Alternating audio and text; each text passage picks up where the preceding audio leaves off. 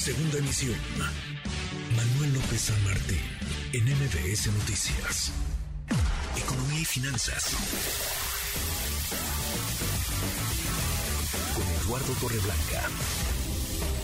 Lalo, qué gusto, qué gusto saludarte, ¿cómo estás? Como siempre, para mí también es un gusto poder saludarte, Manuel, poder saludar a quienes nos escuchan. Buenas tardes. Muy buenas tardes, Lalo. La intermediación, meterse o no en el proceso inflacionario, la inflación que vaya, que nos ha dado dolores de cabeza. ¿Cómo lo ves, Lalo?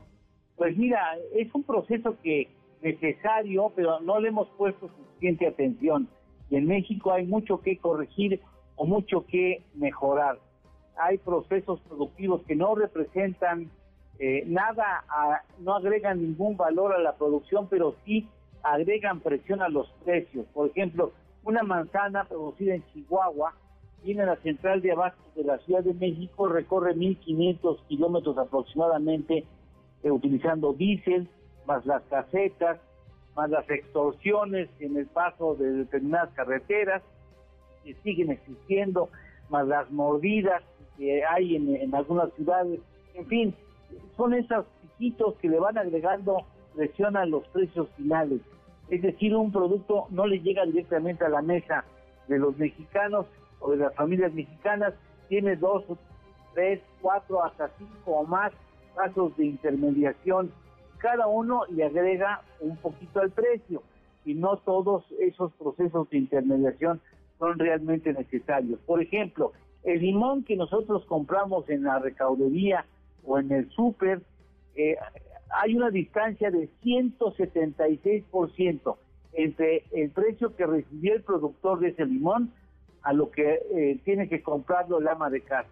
La papa, según datos del Grupo Consultor de Mercados Agrícolas, la papa tiene un sobreprecio por la intermediación de 287%. El chile de 175%, la zanahoria de 388%, el aguacate 181%. Un tomate es tan necesario en la cocina mexicana, le pagamos al productor 7 pesos el kilogramo y lo vende a la ama de casa un centro en 30 pesos. Hay una distancia de 414%.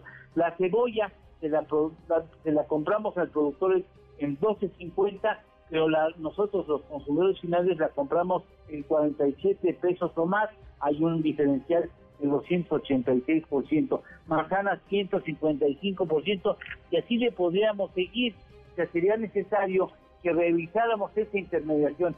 La intermediación es siempre necesaria, pero también hay intermediación ociosa que solamente genera aumentos en los precios y no agrega ningún valor en el proceso de comercialización. Yo creo que es un asunto que tendremos que revisar si queremos realmente que pues eh, los precios puedan mantenerse lo más rápido posible en control. Pues sí, pues sí. Qué lata con la inflación, Lalo, en fin, pero es lo que hay. ¿Tenemos postre? Claro que sí. Hasta enero del 2022, ¿cuántos satélites crees que hay rondando la Tierra? No, a ver, dime. En órbita. Hay 12.000 satélites, de los cuales 4.000 ya no sirven, o sea, ya no están en función, están dando vueltas o fueron sacados del órbita, quién sabe dónde quedaron, chatarra, y hay 8.000 en servicio, eh, que, que, dan servicio a la humanidad, 8.000 satélites que están girando alrededor de la Tierra. Qué buen, qué buen dato, para mirar hacia arriba. Gracias, Lalo, abrazo. Al contrario, Manuel, gracias. Buenas tardes. Muy buenas tardes. Noticias.